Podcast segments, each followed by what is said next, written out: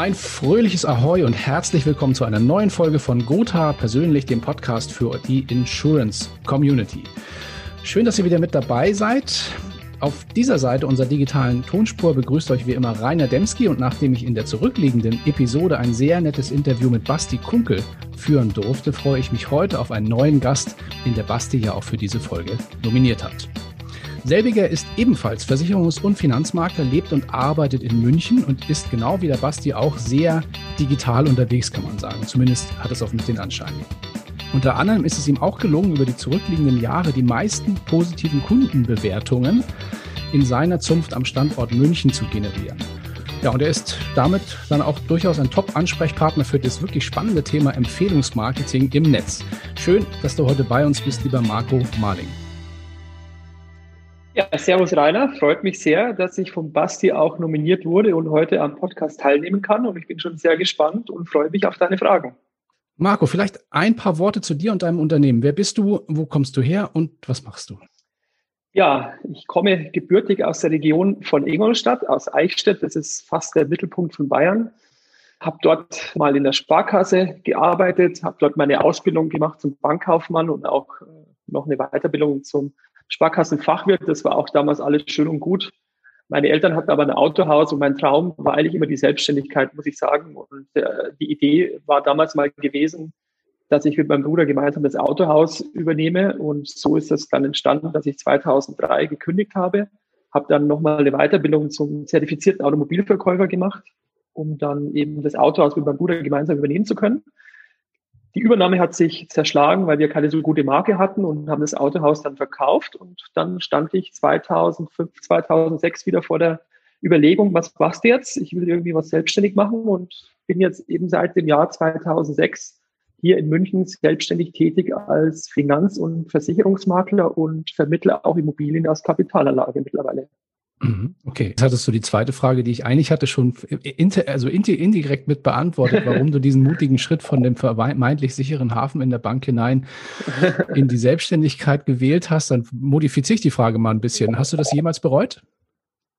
Nee, ich habe es nicht bereut, weil ich habe das eigentlich von meinen Eltern vorgelebt bekommen, weil die waren ihr ganzes Leben lang selbstständig. Der Opa war selbstständig, der Onkel war selbstständig, der einzige der nicht selbstständig ist, ist mein Bruder und ich habe es selber noch nie bereut, weil ich hatte immer schon sehr viele Ideen, die ich einbringen wollte und ich konnte mich nie so ganz zurechtfinden in diesem starren Konstrukt in Bezug auf Öffnungszeiten, auf irgendwelche Vorgaben. Du musst jetzt hier an der Verkäuferbesprechung teilnehmen, du musst deine Ziele erfüllen bei der Bank. Das heißt, wenn Bausparwochen sind, musst du wieder zehn Bausparer vermitteln, obwohl ich ja, davon wenig gehalten habe als Beispiel oder es zum Kunden gar nicht gepasst hat. Deswegen, nee, ich habe es auf gar keinen Fall bereut und ganz im Gegenteil, bin super happy und zufrieden mit dem, wie es läuft und wie sich alles auch so entwickelt hat. Mhm. Nichtsdestotrotz, ich habe ja also schon mit vielen Kollegen gesprochen, die einen ähnlichen Werdegang hatten wie du, also aus der Bank, dann sagen wir mal in die Finanzberatung, in die Selbstständigkeit hinein. Alle haben so mehr oder minder unisono gesagt, für den Einstieg in die Branche und was die Ausbildung betrifft, ist das bei der Bank eine coole Basis. Also auch um dann nachher als Selbstständiger durchzustarten. Siehst du das auch so? Ich, ja, ich sehe es gemischt, muss ich sagen. Ich habe bei der Bank äh, schon viel gelernt, muss ich sagen. Allerdings hat mir das am Anfang meiner Selbstständigkeit tatsächlich gar nicht so viel gebracht. Mhm. Wenn ich ehrlich bin, am meisten hat mir das gebracht, äh, weil ich durch einen Kollegen in die Branche, also in die Versicherungsbranche wieder gekommen bin. Ich wollte eigentlich Immobilien vermitteln. Das hat damals mit dem Immobilienmakler aber in Ingolstadt nicht funktioniert. Und der hat aber einen Kollegen gehabt hier in München und der hat schon immer Wohnungen vermittelt, unter anderem auch in Ingolstadt und so ist der Kontakt entstanden. Und äh, wenn ich ganz ehrlich bin, hat mir eigentlich der Kollege damals am meisten gebracht, damit ich den Fuß quasi festigen kann in der Selbstständigkeit, damit ich quasi mein Handwerkzeug bekomme, wie ich Kunden beraten kann, wie man, da, wie man damit vorgeht. Weil in der Bank wurde sehr, sehr vieles damals zumindest noch vorgegeben, mhm. auch wieder in Bezug auf die Bausparwochen. Deswegen, ja, es war eine gute Ausbildung. Also ich hatte sehr fundiertes Fachwissen auch. Aber die Selbstständigkeit hat dann schon noch andere Herausforderungen und Klar. da hat mir dann der Kollege tatsächlich etwas mehr geholfen damals, ja. Mhm, okay. Was mich ein bisschen gewundert hat, wenn ich habe mich so ein bisschen in de, auf deiner Homepage umgesehen. Du bist ja, wie gesagt, sehr, sehr digital unterwegs und trotzdem sieht es für mich so aus, und du schreibst es ja auch dort explizit rein, dass du ein bisschen anders als der Basti, der ja wirklich sehr überregional arbeitet, also quasi nur übers Internet, dich auch stark auf die Region München und Bayern, so Richtung Nürnberg hast du geschrieben, fokussierst. Warum ist das so? Gerade im Online-Marketing müssten dich doch eigentlich auch viele Anfragen von überall aus der Republik erreichen. Ja, das hängt wahrscheinlich mit meiner Historie zusammen, weil ich ja jetzt schon seit 14 Jahren selbstständig bin, also seit dem Jahr 2006. Und da war die Online-Beratung ja noch nicht so on vogue oder noch nicht so am Kommen wie jetzt aktuell, auch aufgrund der Corona-Situation, sage ich jetzt mal. Und ich habe natürlich am Anfang sehr, sehr viel vor Ort Geschäft gemacht. Ich habe auch mhm. sehr viele Kunden natürlich hier in München mir aufgebaut.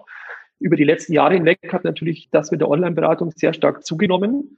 Und es liegt wahrscheinlich daran, dass ich einfach den Fokus noch nicht so arg in der Online-Beratung habe, weil ich nehme zwar meine Termine auch online wahr, auch mit Kunden hier in München, mhm. um dann natürlich auch die Verkehrssituation ein bisschen zu entlasten, damit die keinen Parkplatz suchen müssen und ähnliches.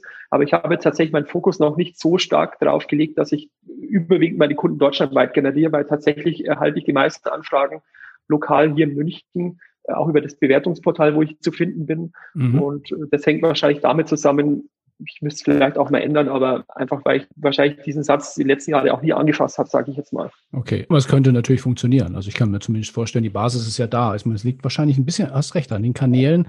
Die Website ist stark auf die Region optimiert. Ne? Sie haben ein bisschen SEO gemacht, mhm. habe ich gesehen. Und äh, Bewertungsportale funktionieren ja auch mit einem regionalen Fokus. Also kann durchaus sein, dass da zukünftig noch was geht drüber hinaus. Mal schauen. Ich denke, Ausbaumöglichkeiten gibt es immer oder Baustellen, wo man sich genau. verbessern kann. Ja, aber wenn es halt gut läuft oder wenn man halt so genügend Arbeit hat, dann hat man das eigentlich nicht am Schirm, muss ich ehrlicherweise sagen. Nee, absolut, genau. Ja, sprechen wir mal so ein Stück weit über dein Marketing-Steckenwert, dieses Thema Kundenbewertung. Das ist ja schon so ein bisschen ein exotisches Thema, das nicht jeder so in der Intensität betreibt, wie, wie du das machst, zumindest wie es nach außen hin wirkt. Welchen Stellenwert hat dieses Instrument für dich und für dein Unternehmen? Eigentlich ist das für mich mit das Wichtigste überhaupt, muss ich ehrlicherweise sagen. Und dazugekommen bin ich im Jahr 2009 auch wiederum durch einen Kollegen von mir, weil wir immer schon auf der Suche waren nach Möglichkeiten, wie man an Kunden herankommt. Damals gab es natürlich YouTube, aber ich hätte jetzt nie gedacht, dass ich YouTube-Videos aufnehme, um damit Kunden zu generieren. Mhm. Und, da, und deswegen war das eigentlich für mich mit das erste und sinnvollste Medium, mehr oder weniger, um Kundenakquise betreiben zu können. Natürlich habe ich auch Google AdWords Werbung geschalten. Die war damals natürlich um ein Vielfaches noch günstiger als heute.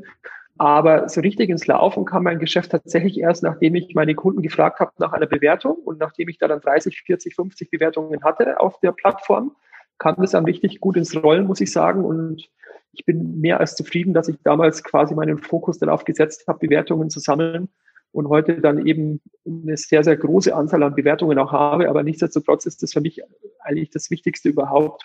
Und mhm. Äh, dass ich, ich versuche ja von jedem Kunden eine Bewertung zu bekommen, sage ich mal, das ist natürlich sehr schwierig und nicht jeder bewertet einen, aber es ist für mich eigentlich mit das Wichtigste, dass die Kunden zufrieden sind und am Ende mir hoffentlich ein positives Feedback geben. Mhm. Das heißt, du kriegst jetzt tatsächlich auch bis heute Neukundenanfragen aufgrund deiner positiven Bewertung. Ja, ich bekomme jeden Monat, jede Woche immer Neukundenanfragen, ja. Über diesen Weg. Klasse. Cool. Da hast eben so ein Thema angesprochen, dass ja, glaube ich, auch das, die entscheidende Frage irgendwie dafür ist, wie kriegt man sowas hin? Also wie sorgst du denn dafür, dass immer weiter genügend echte Kundenbewertungen. Es wird ja auch viel geredet von Fake-Kundenbewertungen. Ich gehe mal davon aus, dass du die nicht selber schreibst, sondern dass du wirklich darauf Wert legst, dass es die Kunden auch selbst machen. Sonst würde das ja keinen Sinn machen äh, und würde wahrscheinlich auch nicht so aussehen. Wie sorgst du dafür, dass genug echte Bewertungen reinkommen? Welche Mechanismen nutzt du dafür und vielleicht auch welche Werkzeuge und Plattformen sind da im Einsatz? Na gut, in erster Linie muss man sich ja mal hinterfragen, was ist eigentlich eine Bewertung? Eine Bewertung ist ja quasi ein Zeugnis dass der Kunde über mich abgibt, über meine Tätigkeit, Arbeit, die ich vollbracht habe. Und ich muss natürlich erstmal Sorge tragen, damit ich meine Bedürfnisse und Wünsche des Kunden erstmal zufriedenstelle, damit er eine gute Beratung bekommt und am Ende einfach sagt, Mensch, das war toll, das war geil, dass er halt einfach ein Feedback mir gibt und sagt, Mensch, das hat mir gut gefallen.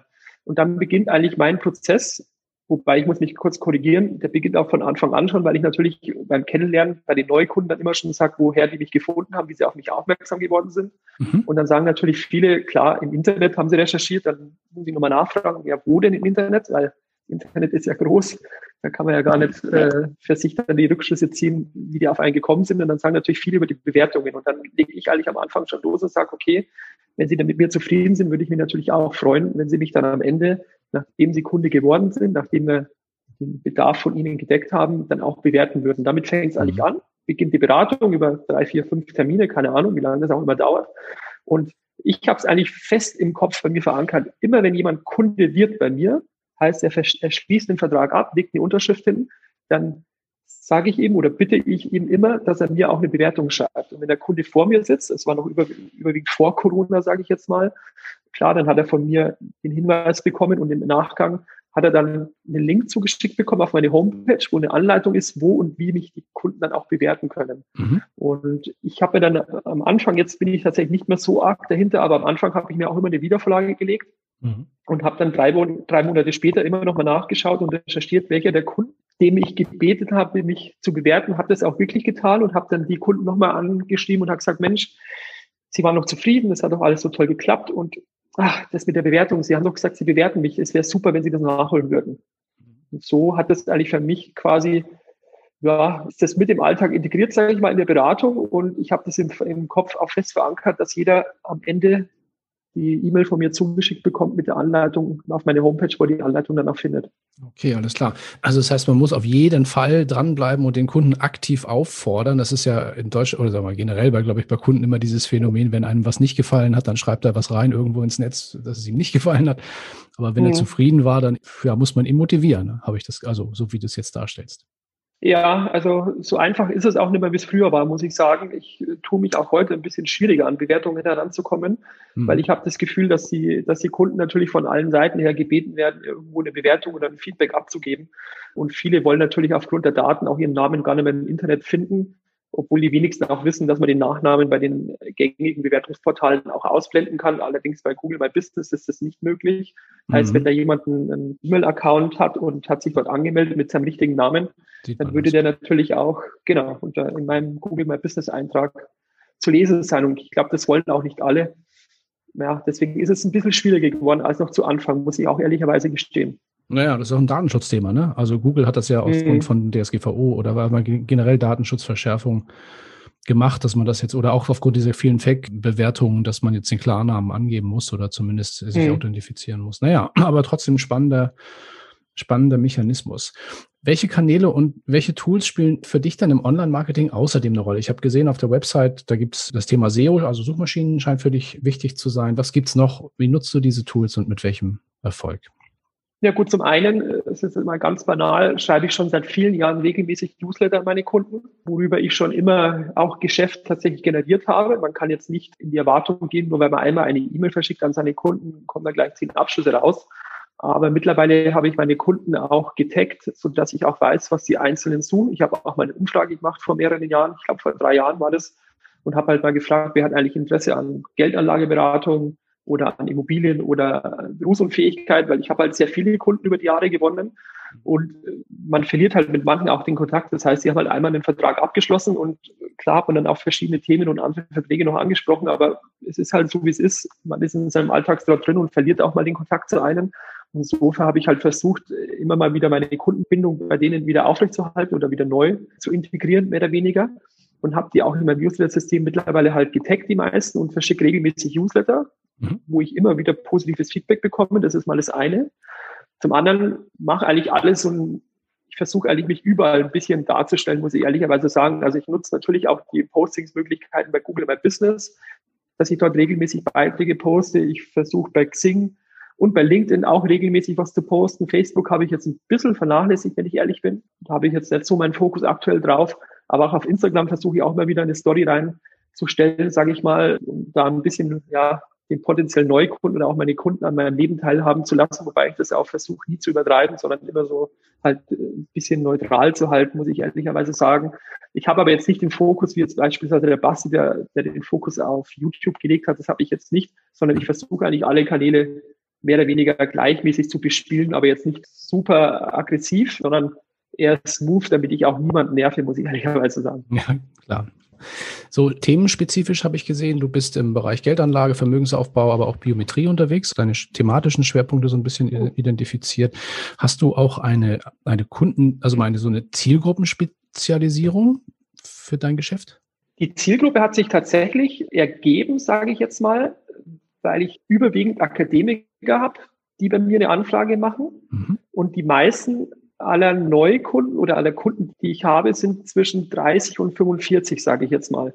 Und ich vermute, dass es auch die typischen Kunden sind oder die typischen Menschen sind, die quasi jetzt speziell auf München bezogen nach mhm. München ziehen, hier einen Job anfangen und einfach Hilfe benötigen und dann ins Internet gehen und sich einen Berater suchen. Also mhm. hat sich quasi die Zielgruppe bei mir automatisch ergeben aufgrund der Bewertungen. Und man kann es wirklich so sagen, dass ich müsste jetzt schätzen, aber ich sage jetzt mal, 70 Prozent aller Kunden fallen tatsächlich hier in die Zielgruppe rein. Am Anfang waren es überwiegend auch Männer, die bei mir angefragt haben, muss ich sagen. Mittlerweile ist es sehr ausgewogen. Also erhalte ich tatsächlich äh, Anfragen von Frauen und Männern. Aber am Anfang war es sehr männerlastig. Ich habe also aber auch bei mir nichts verändert, muss ich ehrlicherweise sagen. Das ist mir nur aufgefallen, dass irgendwie nur Männer was suchen. Aber ich glaube, dass die Themen wie Vorsorge oder Geldanlage halt auch bei Frauen immer mehr in den Vordergrund rücken und dass es vielleicht über die Jahre hinweg dann einfach sich da hingegen ein bisschen ausgeglichen hat. Aber die mhm. Zielgruppe tatsächlich hat sich bei mir mehr oder weniger automatisch durch die Bewertungen und auch durch diese durch das lokale Auftreten hier in München dann auch ergeben. Das ist, äh, ist, ist ja spannend. Profitierst du von, von der großen Anziehungskraft, die, die München als Arbeitsmarkt auf, auf, äh, auf, auf Nachwachsende, also auf die Zurgrosten, ne? also mit eigentlich die Zurgrosten, mit denen du dich da umgibst. Ja, ja. Kann man so sagen. Spannend. Cool.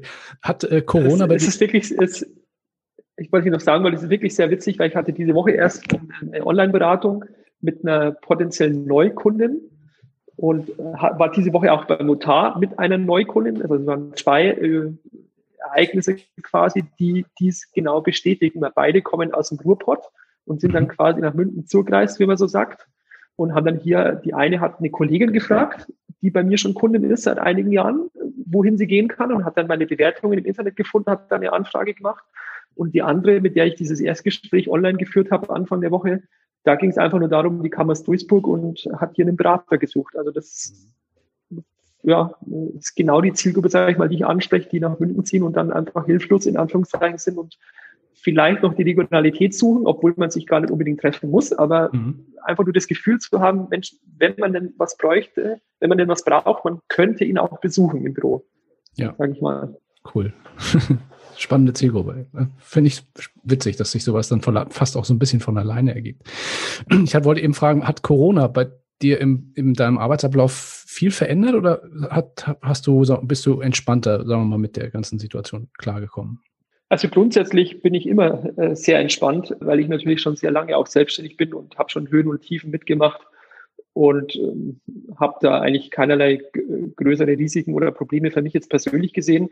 Ansonsten hat sich mein Alltag ein bisschen erleichtert, sage ich jetzt mal, in Bezug auf die Termine, weil natürlich mehr Termine jetzt auch online wahrgenommen werden. Mhm. Heißt für mich einfach, dass die Termine auch effektiver werden. Es fällt natürlich auch dieser lange Smalltalk weg.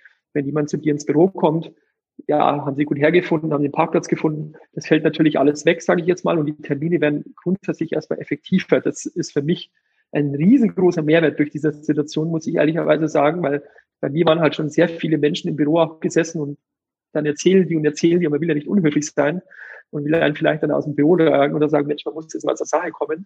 Von dem her muss ich ehrlicherweise sagen, hat, hat die Corona-Pandemie oder die Corona-Krise für mich zwei positive Mehrwerte.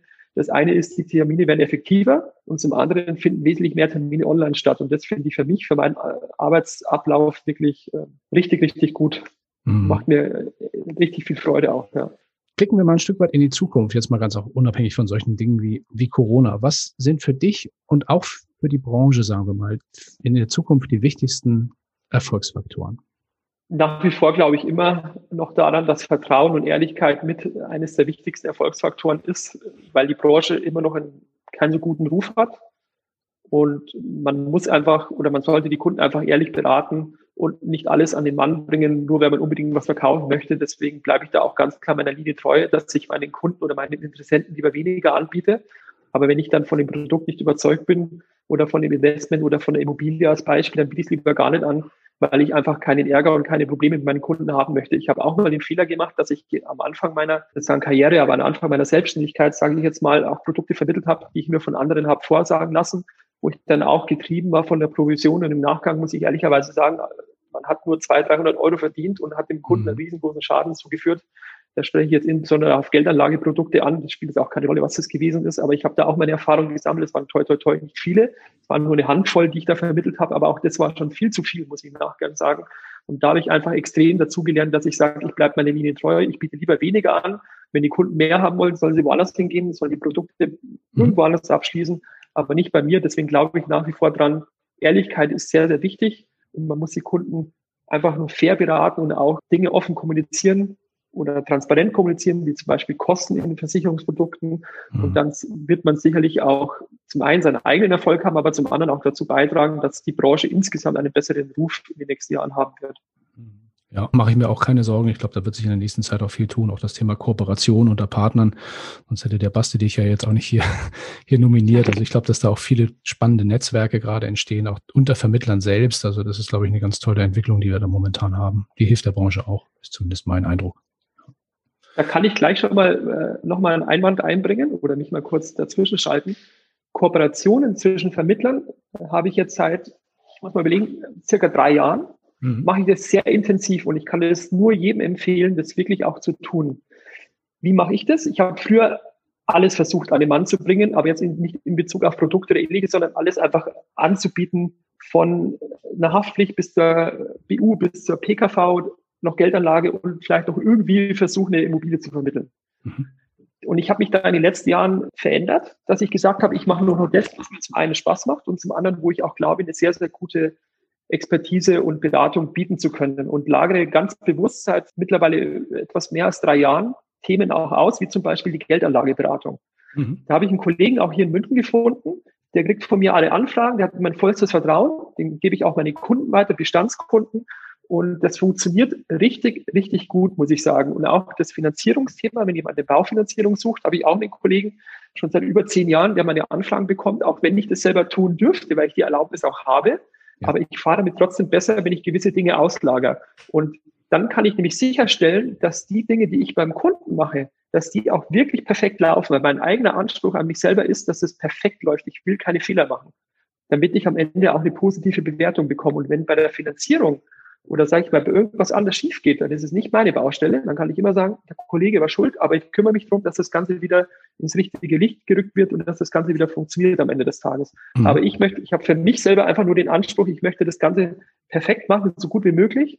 Und das kann ich vor allem sicherstellen, indem ich diese Themen, auch die Sachversicherung mittlerweile auch an einen Kollegen hier in der Nähe ausgelagert habe. Und der kriegt von mir alle Anfragen bezüglich den Sachversicherungen, weil ich bin da gar nicht mehr so tief in den Themen drinnen ja. und ich tue mich nur noch auf meine Kernkompetenzen konzentrieren.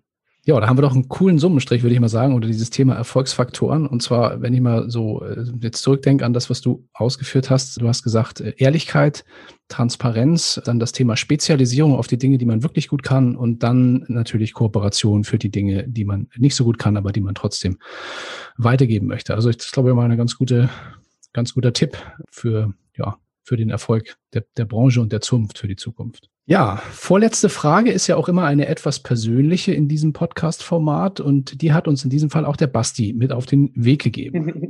Du als, sagen wir, als Urbayer, würde ich mal so sagen, und aktuell Wahlmünchner, kannst du dir eigentlich vorstellen, irgendwann mal aus München oder aus Bayern wegzuziehen? Und wenn ja, wohin und warum? Ja, tatsächlich äh, könnte ich mir das vorstellen. Aktuell zwar nicht, aber ich könnte es mir vorstellen. dann hätte ich tatsächlich zwei Standorte, die da in Frage kommen würden. Genau. Äh, zum einen wäre es Berlin, weil ich bin großer Berlin-Fan. Mhm. Ich finde, Berlin ist eine tolle Stadt mit äh, großer Vielfalt, auch von den Menschen her. Natürlich auch mit sehr traurigen Schicksalen, was die Armut betrifft. Aber ich finde Berlin einfach als Stadt absolut geil und ich bin mindestens, weiß ich nicht, fünf, sechs, sieben Mal pro Jahr in Berlin eigentlich, äh, beruflich sowie privat und ich finde es richtig gut. Zum anderen muss ich sagen, um mal den ganzen Stress ein äh, bisschen den Rücken kehren zu können, wäre der nächste Standort ja der Gardasee. Das ist eigentlich so der, genau, der Ort, wo ich sage, da würde ich mich wohlfühlen, äh, aufgrund ja, das Essen in Italien, die Menschen einfach ähm, Cappuccino trinken, eine Pizza essen, schwimmen gehen, das wäre so mein zweiter Standort, wo ich sagen könnte, da könnte ich mir mhm. auch gut vorstellen, dass ich meinen Lebensabend verbringe. Ja. Spannend. Ja, cool. Aber trotzdem hoffen wir mal, dass du den München und den Bayern noch lange erhalten bleibst mit dem, was du so tust. Ja, dann wären wir schon auch fast auf der Ziel, eigentlich schon auf der Zielgeraden. Marco, wen möchtest du denn für die nächste Podcast-Folge als Interviewpartner nominieren und welche Frage oder welche Fragen an ihn oder an sie möchtest du uns mit auf den Weg geben? Ja, ich würde da sehr gerne meinen Bürokollegen nominieren, der aber aktuell fast gar nicht mehr mein Bürokollege ist, weil er nämlich aus München herausgezogen ist und der macht seit vielen Jahren nur Online-Beratung. Das ist der Björn Meyer von der Firma Onverso. Und mhm. den würde ich gerne nominieren, weil ich denke auch, dass er sehr, sehr spannende Dinge den Zuhörern erzählen kann. Zum einen über seine Beratung, aber auch über seinen Werdegang, weil er früher auch mal bei einem sehr großen Maklerpool hier in München tätig war. Mehr möchte ich jetzt auch gar nicht verraten. Und die Frage, die ich Ihnen gerne stellen würde, die hat tatsächlich was mit der aktuellen Situation zu tun, ob er sich denn vorstellen kann, dass er mal wieder öfters zu uns hier ins Büro kommt. Sehr gut. Dann werden wir das genauso umsetzen in der nächsten Folge. Ich sage mal perfekt, ganz, ganz lieben Dank, Marco, für das spannende Interview und die Nominierung. Dir noch weiterhin ganz viel Erfolg mit deinem Unternehmen. Ja, ich sage mal alles Liebe nach München. Ja, super. Vielen, vielen Dank. Hat mir große Freude bereitet und ich freue mich aufs nächste Mal und an alle Zuhörer erstmal ganz viele Grüße und vor allem gesund bleiben in dieser Zeit.